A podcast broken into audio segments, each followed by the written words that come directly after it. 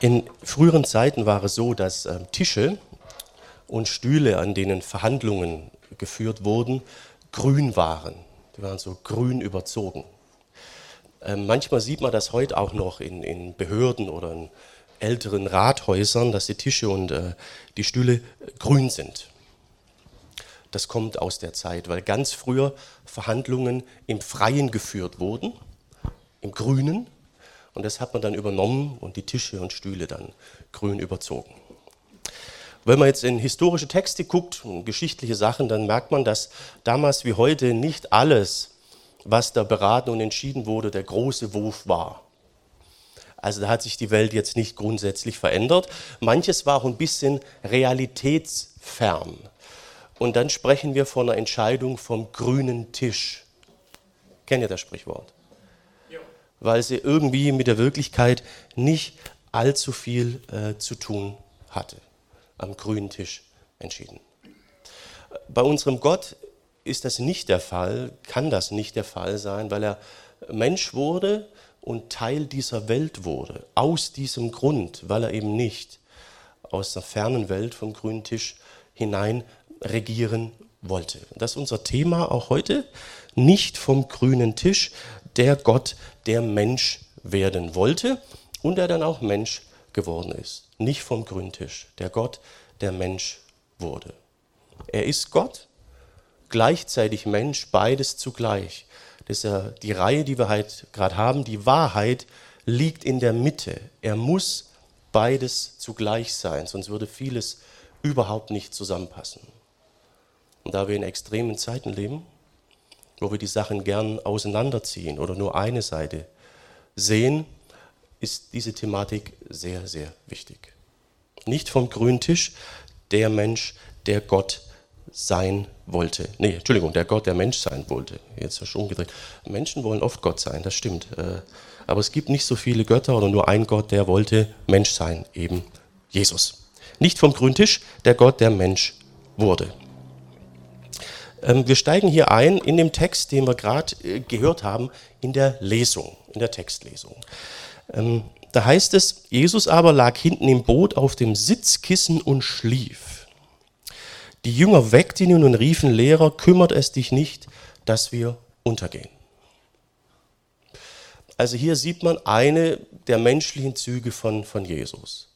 Es wird immer wieder beschrieben, dass er erschöpft ist müde von den Menschen und so hat er eben geschlafen. Eine menschliche Seite an Jesus. Dass er jetzt hier schlief, war ein bisschen ungeschickt. Ne? Sie sind auf dem See Genezareth. Äh, da konnten sehr schnell Stürme entstehen, weil das Ufer so steil war durch Fallwinde. Das war hier auch mal der Fall. Und er hat trotzdem, kann man ja sagen, äh, selig geschlafen. Seine menschliche Seite war ein bisschen schwierig jetzt, und deswegen wird er dann von den Jüngern geweckt, hallo, kümmert es dich nicht, dass wir äh, untergehen. Bevor Jesus Mensch wurde, hat er nicht geschlafen. Niemals. Denn Gott schläft nicht. Das haben wir hier im Psalm 124 zum Beispiel. Er, Gott, der Beschützer Israels, wird nicht müde und schläft nicht ein. Gott schläft niemals. Aber Jesus ist Mensch geworden. Er musste essen, er musste schlafen, er kannte Erschöpfung und so schlief er hier ein. Jesus, Gott, wurde Mensch. Er hat dann alles erlebt und durchlebt, was man als Mensch in dieser Welt erleben kann. Also Erschöpfung, Müdigkeit haben wir hier, Hunger, äh, Kälte, Unfälle. Er hat ja Bauhandwerker gelernt und sagt mal, äh, dass manche ähm, den Splitter beim anderen im Auge sehen, aber selbst ein Brett vorm Kopf haben. Also das hat er wahrscheinlich erlebt, es ist ein Holzsplitter im Auge zu haben. Er wurde hintergangen, verraten. Willkürliche Justiz, Mord, wo er dann selber dem Ganzen zum Opfer fiel, am Ende am Kreuz. Und der Hebräerbrief fasst das dann in einem Satz so ein bisschen zusammen. Er wurde ja genau wie wir auf die Probe gestellt, aber er blieb ohne Sünde. Also das Leben stellt ihn auf die Probe, wie wir alle vom Leben auf die Probe gestellt werden. Auf Art und Weise, die wir nicht mögen. war bei ihm auch alles. Er kennt das. Er war Teil dieser Welt. Er ist Mensch geworden. Und er fuhr mit seiner menschlichen Seite, mit den Wundmalen der Kreuzigung zurück in den Himmel. Er hat seine menschliche Seite nicht abgelegt. Wir haben einen Menschen da oben, der aber gleichzeitig auch Gott ist. Wer hat sich nicht schon mal gewünscht, einen Menschen da oben zu haben? Ne? Im Umgang mit Behörden oder anderen Sachen, staatlichen Einrichtungen. Ich kam dieses Jahr in die Lage, mir einen neuen Führerschein machen zu lassen. Also das war echt kompliziert. Ne? Also immer solche Dinge. Wir haben einen Menschen da oben, der aber gleichzeitig Gott ist. Und deswegen gibt es ein paar Unterschiede. Er blieb ohne Sünde, heißt es hier. Und unser Text hier zeigt, dass er trotzdem große Macht hatte. Er gebietet Wind und Wellen. Das haben wir dann hier in Vers 39, als er sagt, hey, wach mal auf, menschliche Seite. Dann heißt es, Jesus stand auf, sprach ein Machtwort zu dem Sturm, befahl dem tobenden See, schweig still, sei still. Da legte sich der Wind und es wurde ganz still. Das ist nicht so sehr menschlich. Das ist ein ziemlich harter Kontrast. Erschöpfung, Müdigkeit und Wind und Wellen gehorchen ihm. Und das war für die Jünger äh, zu viel.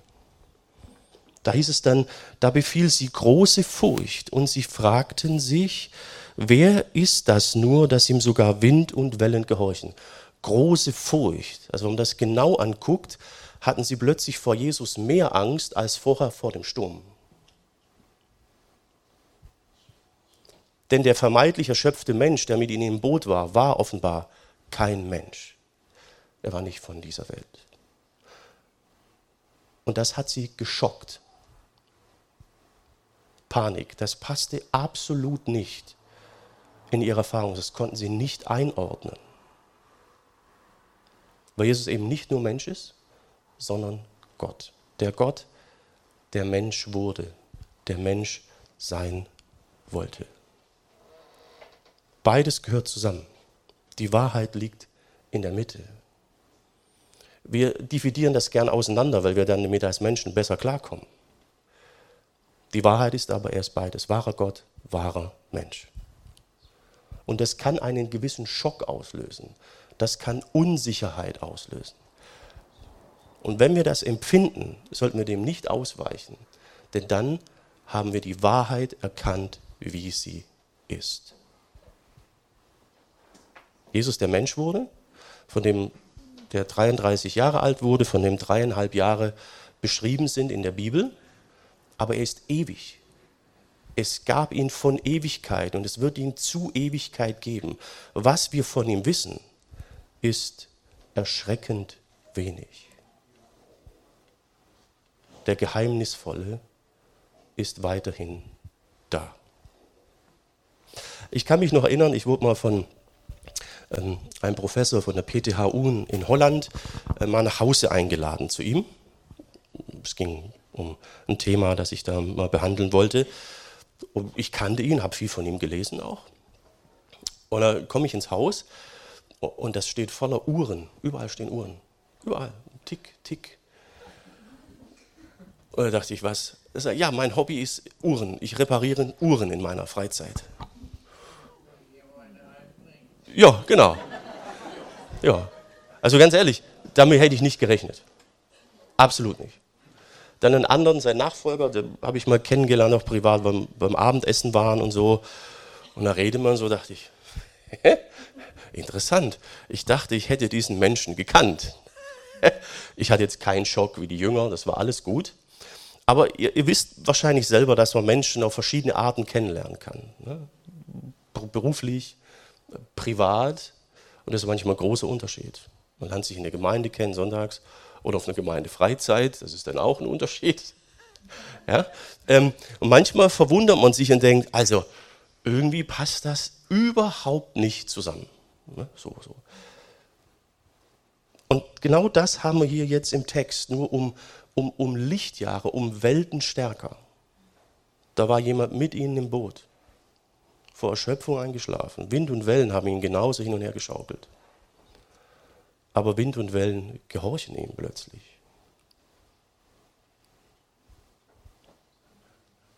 Das war nicht mehr einzuordnen. Jesus beides zugleich, wahrer Mensch, wahrer Gott, ist die erste Botschaft für uns heute. Jesus, wahrer Mensch und wahrer Gott. Die Wahrheit liegt in der Mitte. Entscheiden wir uns für eine Seite, wird alles komplett falsch. Es funktioniert nichts mehr. Das werden wir gleich auch noch sehen. Äh, diese Aussage, wahrer Gott, wahrer Mensch, ist sehr alt. Äh, die wurden auf zwei Kirchenversammlungen festgehalten, das Konzil von Nicäa 325 nach Christus und Konzil von Chalcedon 451 nach Christus. Uralte Sätze. Es gingen Jahrzehnte Diskussionen voraus, die sogenannten christologischen Streitigkeiten. Wie ist eigentlich Jesus? Und am Schluss kam das bei raus und Sätze, die völlig widersprüchlich sind. Aber sie waren sich einig, so beschreibt die Schrift Jesus. Beides zugleich, wahrer Gott, wahrer Mensch. Sehr alt, aber nicht antiquiert, sie sind bis heute gültig und sehr, sehr, sehr wichtig. Denn daran entscheidet sich, dass wir einen Gott haben, der Mensch wurde, Mensch sein wollte und eben einen Menschen da oben haben. Jetzt habe ich immer wieder mit Leuten zu tun gehabt, die das mit Jesus dem Ganzen so ein bisschen für weltfremd hielten. Und der hockt da oben und, und äh, wie ist das überhaupt? Und da wurde ich nicht müde, nicht müde zu erklären, dass er genau weiß, was es bedeutet, Mensch zu sein. Dass er genau weiß, was es bedeuten kann, in dieser Welt zu leben. Sündlos zu sein, keinen Fehler zu machen und trotzdem gekreuzigt zu werden. Er kennt beide Seiten dieser Welt. Wir müssen ihm nichts erzählen. Was er durchlebt hat, war der härteste Lebensweg, den es gibt. Keiner von uns kommt dem hinterher. Das ist unser Gott, so haben wir ihn jetzt im Himmel. Nicht weltfremd, sondern vielmehr Teil dieser Welt und am Puls der Welt, als wir uns das vorstellen können. Viel mehr, als wir das uns jemals na, träumen würden uns sowieso, sowieso nie. Ich glaube, keiner käme auf die Idee und sagen, ich möchte mal so Teil der Welt werden wie Jesus. Das ist der Punkt. Aber er hat natürlich einen anderen Blick. Denn er ist nicht nur Mensch, er ist gleichzeitig Gott, er ist ewig. Seit es die Menschen gibt, hat er alles gesehen, alles gehört jeden Gedanken. Wir können uns vorstellen, dass er einen anderen Blick auf die Welt hat als wir. Wir nehmen nur einen kleinen Ausschnitt wahr. Ich muss meinem, meinem Sohnemann, er ist jetzt neun und wenn wir durch die Gegend laufen oder so, muss ich ihm immer wieder sagen, ja, ja, aber früher, vor 20 Jahren noch, war das anders.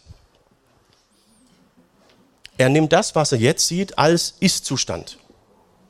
Wir laufen manchmal hinten spazieren, da ist so ein Stück, wo sie so Blumenwiesen Blumen, so Wiesenblumen eingesät haben. Ne? Sagt er, boah, ist das bunt. Dann sage ich, ja, früher waren die Wiesen alle so. Echt? Ja. Mir ist sehr wichtig, dass er nicht sein jetziges Bild als Ursprung, als Ideal wahrnimmt. Denn es stimmt nicht. Es ist nur ein Ausschnitt. Genauso wie mein Vater mir gesagt hat, also das war damals nochmal ganz anders. Ja? Und wenn man natürlich jetzt die Ewigkeit vor Augen hat, hat man nochmal ein komplett anderes Bild. Die älteste Person, mit der ich zu tun hatte, war 99. Ich glaube, das war im Jahr 1994, da war ich im Zivildienst. Ähm, sie hieß Frau Seifert, weiß ich heute noch. Sie war ja lebenlang ledig vom Beruf Erzieherin. Ihr Vater war Feldwebel im preußischen Heer und sie ist in der Kaserne aufgewachsen. Ich war ganz neu, dann guckt sie mich an. Na, Lümmel, Sie sind der Neue. Ja, das kann ja was werden. Also gut, schönen guten Morgen. Ne? Also, ja, boah. Später, wenn die was von mir wollte, habe ich nur gesagt, jawohl. Dann hat sie, jawohl, hat er gesagt, jawohl. War super. Frau Seifert. Also, also, ich kann nur Geschichten erzählen, lasse ich jetzt, aber sonst wäre das zu viel. Aber die hat noch den Ersten Weltkrieg voll erlebt. Sie kannte den Kaiser. Der war mal zu Besuch in der Kaserne, wo ihr Vater Feldwebel war. Weimarer Republik, Nationalsozialismus, Zweiter Weltkrieg, Nachkriegszeit. Sie haben mir erzählt, wie es war, als die ersten Toaster in Deutschland zu kaufen waren. Ja, da hätte ich jetzt sagen können, Junge, also die ist ja weltfremd. Nee, sie hat viel mehr Zeit, die grundlegenden Epochen unseres jetzigen Jahrtausends, Jahrhunderts, hat sie durchlebt, ich nicht. Und sie hatte zu Recht einen anderen Blick. Viele sah sie viel gelassen und sah, oh, wissen Sie, das hat man doch alles schon mal. Lassen Sie sich doch das nicht immer erzählen. Ja, jetzt ärgert es mich, ich hätte mich viel, viel mehr mit ihr beschäftigen sollen, mir viel, viel mehr von ihr hätte erzählen lassen müssen. Denn im Vergleich zu ihr habe ich bis jetzt einen kleinen Ausschnitt, wer weiß, ob ich so alt werde. Und die Epochen, die sie erlebt hat, die sind durch. Ich denke, uns allen ist klar, dass es nicht gut enden kann, wenn man einen Ausschnitt, einen Teilausschnitt ähm, zur Basis oder zum Ziel erklärt. Das funktioniert nicht.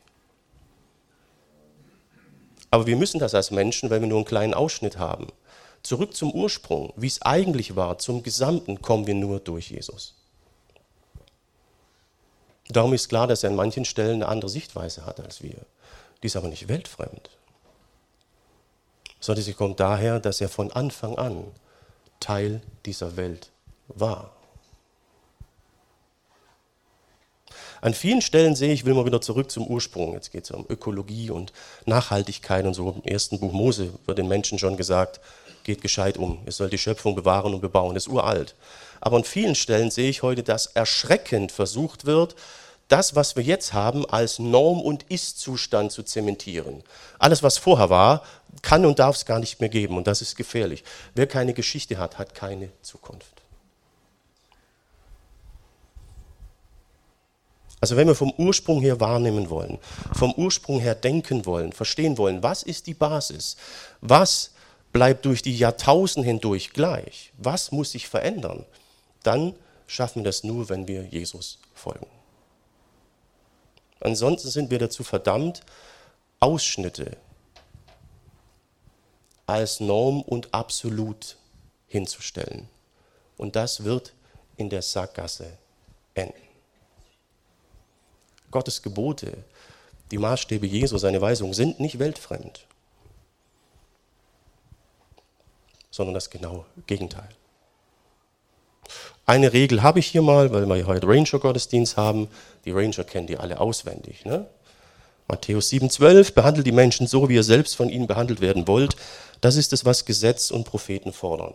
Jesus sagt, wenn wir dieses Prinzip einhalten, halten wir automatisch einen Großteil von Gottes Geboten ein.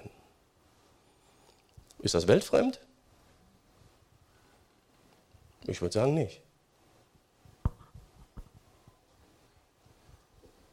Würde nur diese eine Regel in der Menschheit beachtet werden, wäre unsere Welt eine andere. Weltfremd ist, wer meint, Jesus wäre weltfremd. Der zeigt, dass er nichts verstanden hat. Sich selbst und was er momentan sieht und wahrnimmt, als Maßstab setzt. Das wird nicht funktionieren. Wahrer Gott, wahrer Mensch. Da stehen wir natürlich vor der Entscheidung, welchem Maßstab wir folgen. Jesus sagte damals, folge mir nach.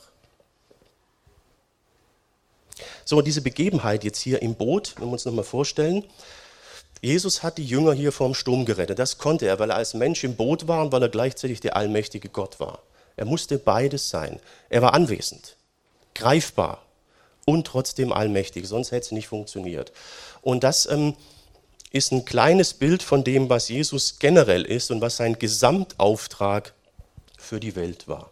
Er hat die Jünger gerettet.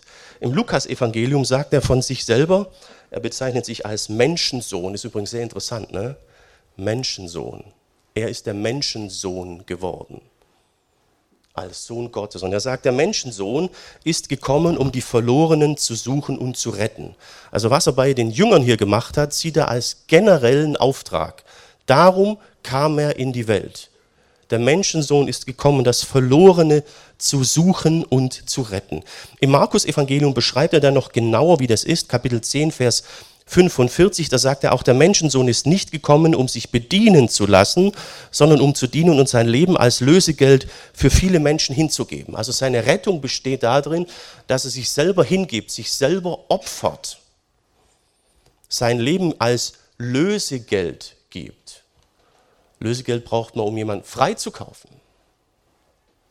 Ähm, was das bedeutet, wird dann erklärt in 2. Korinther 5, Vers 21. Dort heißt es, den, der ohne Sünde war, ihm Jesus, hat Gott für uns zur Sünde gemacht, dass wir durch die Verbindung mit ihm die Gerechtigkeit bekommen, mit der wir vor Gott bestehen können. Also salopp können wir sagen, hier heißt es, Jesus wurde zum Sündenbock gemacht.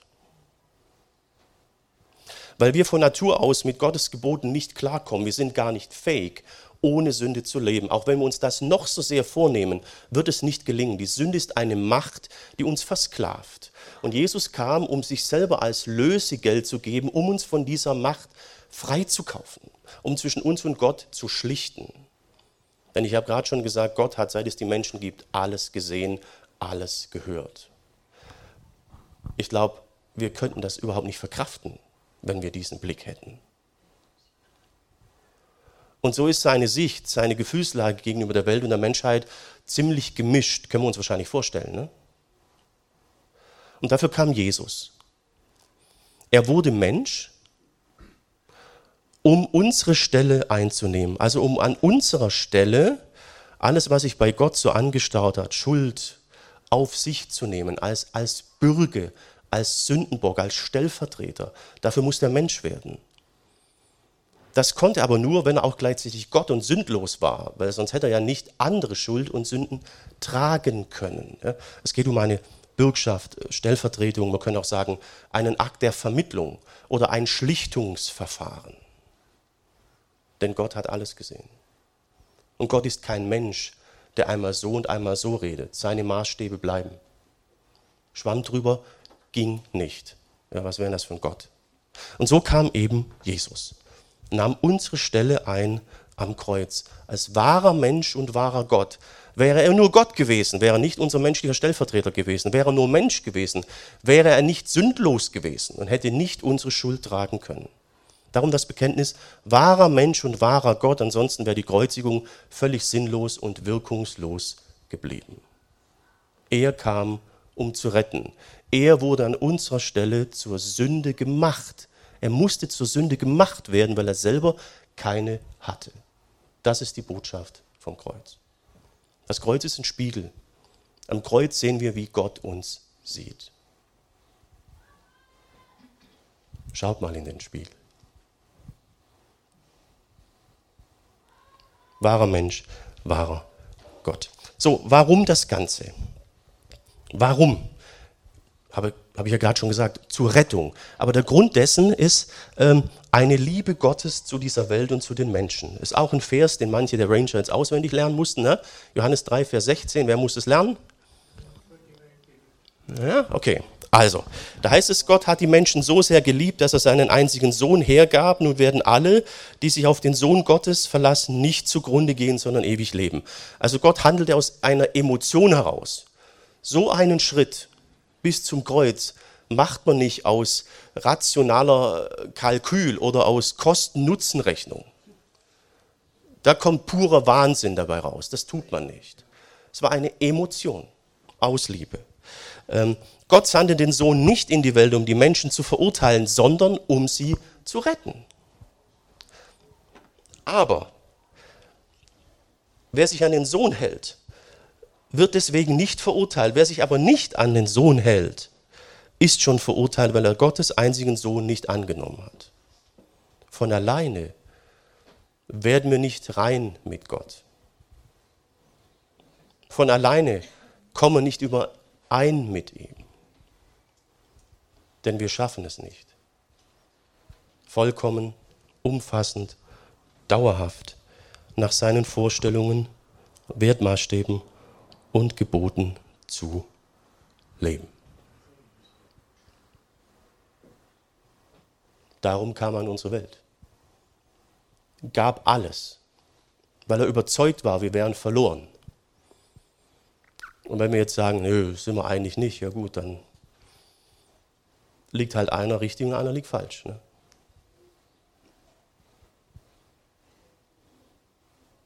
Die Entscheidung liegt dann bei euch. Er hat seine Entscheidung getroffen. Ich komme noch aus der Zeit ohne Internet. Wer kommt noch aus dieser Zeit? Seht ihr? Genau. Also, wenn ich mich mit dem Kumpel verabredet habe, wir haben ihm gesagt, um die und die Uhrzeit da, wären so einen selben Treffpunkt, und er kam nicht. Wusste ich nicht. Ich habe erst am nächsten Tag in der Schule oft erfahren, was war eigentlich los. Und dementsprechend gelaunt war ich dann auch. Ne? Also man konnte nicht vorher noch rumtexten oder so. Es war eine andere Zeit. Ähm, man hat auch nicht so den Drang gehabt, sich zu präsentieren. Also heute ist man ständig irgendwo dran, sich irgendwo sozialen Netzwerke oder irgendwo, man präsentiert sich ja, fotografiert sein Mittagessen oder zu meiner Zeit damals sei, wieso, das juckt doch keinen, ne? heute ist das ja, also man postet alles Mögliche. Letztens bin ich auf, bei Instagram auf jemanden gestoßen, dem hätte ich fast geschrieben, du, hey, also aus Eigenschutz wäre besser, du löscht das Video von dir. Also das gibt es auch, wo man denkt, oh nee, was tut der Mensch sich an? Ne? Also, aber irgendwie ist der Drang heute sehr, sehr groß, muss ich irgendwie präsentieren. Macht das permanent. Jo. Jetzt ist dahinter natürlich entscheidend die Motivation. Ne? Also man kann sich äh, sehr, sehr authentisch und realistisch darstellen. Wir wissen aber auch, man kann sich so darstellen, wie man in Wirklichkeit überhaupt nicht ist. Wenn man die Motivation der betreffenden Person nicht kennt, kann man letztlich nicht sagen, bekomme ich ein realistisches Bild oder nicht. Wo wir heute Millionen Bilder, Millionen Videos und alles Mögliche kriegen. Ich habe schon mal erzählt, ne, dass Forscher meinen, wir kriegen heute an einem Tag mehr Infos als ein Mensch im Mittelalter während seines gesamten Lebens. Aber du kannst immer weniger damit anfangen. Ja, ja das ist irgendwie Motivation. Und ähm, wenn ihr jetzt mal in die Bibel schaut, auch die Verse hier, auch die davor, in der Bibel wird permanent die Motivation von Gott und Jesus beschrieben. Permanent. Warum hat er sich als Mensch präsentiert? Aus welchem Grund? nicht um sich präsentieren zu wollen, sondern um sich opfern zu können. Um nahbar sein zu können. Ästhetik, Präsentation, was uns heute so wichtig ist, war ihm völlig egal. Das Kreuz war nicht ästhetisch. Seine Motivation war eine ganz andere. Das wird auch hier dann beschrieben im Philipperbrief. Dort heißt es, er war in allem Gott gleich, doch hielt er nicht gierig daran fest, so wie Gott zu sein. Er hat sich darauf eingelassen, Mensch zu werden. Er entäußerte sich, heißt es hier, entäußerte sich selbst, wurde einem Sklaven gleich. Er wurde ein Mensch in dieser Welt, teilte das Leben der Menschen. Im Gehorsam gegen Gott erniedrigte er sich so tief, dass er sogar den Tod auf sich nahm, den Verbrechertod am Kreuz. Seine Motivation war zu retten. Sein Antrieb war Liebe. Alles andere war ihm vollkommen egal. Also er hat, was Präsentation und Darstellung angeht, ganz andere Maßstäbe als wir. Seht ihr das? Zweite Botschaft für uns heute. Die Motivation. Liebe und darum Rettung. Ich kann auch sagen Retterliebe. Es gibt ein altes Buch, Glühende Retterliebe. Hat das mal jemand gelesen? Das ist richtig, richtig gut. Gibt es, glaubst du, nicht mehr. Ich habe es letztes Jahr gelesen. Ich kenne nur den Namen vom Autor gerade nicht mehr. Aber ah, richtig, richtig stark. Ist aus den 60ern oder so. So, wie ist das jetzt mit Jesus? Wir haben, als ich noch in Stuttgart war, jeden Freitag so Straßeneinsätze gemacht, haben dann Umfragen gemacht über Kirche, Gemeinde und Jesus. Ich habe keinen Menschen getroffen, der keine Meinung zu Jesus hatte. Alle haben eine Meinung zu Jesus gehabt. Wieso, weshalb, warum, was er tun muss und alle. Nur leider sehr verschieden. Das war schon damals zur Zeit Jesu so. Im Matthäus-Evangelium heißt es, als Jesus in die Gegend der Stadt Caesarea Philippi kam, fragte er seine Jünger, für wen halten mich die Leute oder für wen halten die Leute den Menschensohn? Merkt ihr wieder, er bezeichnet sich wieder als Menschensohn. Äh, die Jünger gaben zur Antwort, die einen halten dich für den wiederauferstandenen Täufer Johannes, die anderen halten dich für den wiedergekommenen Propheten Elia und wieder andere meinen, du seist Jeremia oder sonst einer von den alten Propheten. Klasse, hat irgendjemand kapiert, wer überhaupt ist? Äh, schwierig. Ne? So, und dann kommt die Frage an seine Jünger.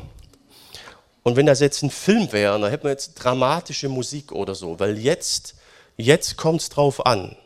Haben seine Jünger kapiert? Oder kann er es vollkommen vergessen? Und dann, dann, dann sagt hier Petrus, also er sagt ja nun, ihr wollt Jesus wissen, für wen haltet ihr mich? Und dann sagte Petrus, Simon Petrus, du bist der Christus, der versprochene Retter, der Sohn des lebendigen Gottes. Merkt ihr? Retter Sohn des lebendigen Gottes, der jetzt als Mensch hier ist. Also Petrus spricht schon fast das Bekenntnis wahrer Gott und wahrer Mensch aus und nennt auch seinen Auftrag, du bist der Retter. Daraus sagte Jesus zu ihm, du darfst dich freuen, Simon, Sohn von Johannes, denn diese Erkenntnis hast du nicht aus dir selbst, mein Vater im Himmel hat sie dir gegeben. Tausende haben Jesus gesehen. Und jeder hat in ihm ganz was anderes gesehen. Petrus erkennt ihn und beschreibt darin eigentlich nur, was Jesus über sich selbst sagte. Ich bin gekommen, das Verlorene zu suchen und zu retten. Ich bin Mensch geworden, um mich am Kreuz zu opfern. Motivation, Liebe. Er konnte das sagen, weil er Jesus kannte. Er lebte mit Jesus. Er gehörte zu seinen Nachfolgern. Die Menge drumherum hat Jesus letztlich nicht verstanden.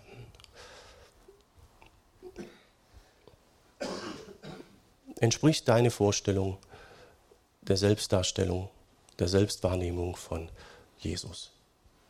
Das ist die entscheidende Frage. Oder hast du dich mehr für seine menschliche Seite entschieden? Oder mehr für seine rein göttliche Seite? Weil du diese Ungewissheit nicht möchtest. Weil du vermeiden möchtest, ihn mal wirklich wahrzunehmen und Schock zu kriegen, wie die Jünger im Boot kannst du vermeiden, aber dann vermeidest du auch, dass du gerettet wirst. Wahrer Mensch, wahrer Gott. Er hat sich vorgestellt, er ist nah, aber er ist Mensch. Aber es gab ihn von Urzeiten, von Ewigkeit her. Letztlich wissen wir über ihn nichts. Er ist kein Mensch vom Ursprung her. Aber er ist Mensch äh, geworden. Und er bietet uns an, dass wir jetzt hier in dieser Welt mit Gott im Himmel leben können, so wie er als Mensch mit Gott dem Vater lebte. Das ist seine Zielsetzung. Mit, mit seinen Einschränkungen, die er hat und die wir als Mensch ja auch haben. Er sagt zum Beispiel im Johannesevangelium, ähm, Amen, ich versichere euch, der Sohn kann nichts von sich aus tun, er kann nur tun, was er den Vater tun sieht. Was der Vater tut, genau das tut auch der Sohn. Also Jesus sagt, ich tue nur, was Gott mein Vater mir zeigt oder sagt, was ich tun soll. Ich bin davon abhängig. Ich folge Gott, meinem Vater. Jesus selber hat dann zu den Leuten gesagt, folge du mir. Dann folgst du Gott, weil ich Gott folge. Folge mir nach. Und dahinter ist eine Einschränkung, die er als Mensch hatte. Äh, die zeigt sich im Markus-Evangelium. Dort geht es um die Frage, wann kommt Gott oder, oder wann, wann, beginnt die Welt Gottes? Wann endet diese Welt und beginnt die neue Welt Gottes? Das ist ein großes Thema in der Bibel. Wann ist das der Fall? Und da sagt Jesus hier, äh, den Tag oder die Stunde, wann das ist, kennt niemand, auch nicht die Engel im Himmel, nicht einmal der Sohn, also nicht einmal ich, sagt Jesus, nur der Vater kennt sie. Jesus ist Mensch geworden, er hatte Einschränkungen. Er hatte nicht mehr den Gesamtüberblick wie Gott der Vater. Aber er ist ihm einfach gefolgt und hat das getan, was Gott ihm gezeigt hat. Er folgte Gott dem Vater Schritt für Schritt. Und so vollzog er Gottes Plan als Mensch, der nicht den Gesamtüberblick für die Welt hat, der nicht allwissend ist wie Gott der Vater. Jetzt ist bei Jesus anders. Jetzt ist er zurück im Himmel. Jetzt weiß er Bescheid. Und das ist die Art, wie wir unser Leben gestalten sollen. Deswegen sagte Jesus, folge mir nach. Wenn wir in Übereinstimmung mit ihm leben, ihm folgen, seinen Maßstäben, seinen Auftrag, dann folgen wir Gott und leben unser Leben jetzt schon nach dem ewigen Plan, den Gott für die Welt hat. In Übereinstimmung mit der Ewigkeit. Wir sind ein Teil von Gottes Welt, von der ewigen Welt. Jesus sagt, Himmel und Erde werden vergehen, meine Worte werden nicht vergehen. Was von dem, was ihr den ganzen Tag macht, kann von sich sagen, es ist ewig? Oder bringt andere in die Ewigkeit? Wird ein bisschen schwer. Ne? Ich kann das vielleicht sagen als Pastor. War auch mit ein Grund, warum ich gesagt habe, ich will nicht weiterhin äh, Formel 1 Rennwagenteile produzieren die sie nach jeder Fahrt in den Schrott schmeißen.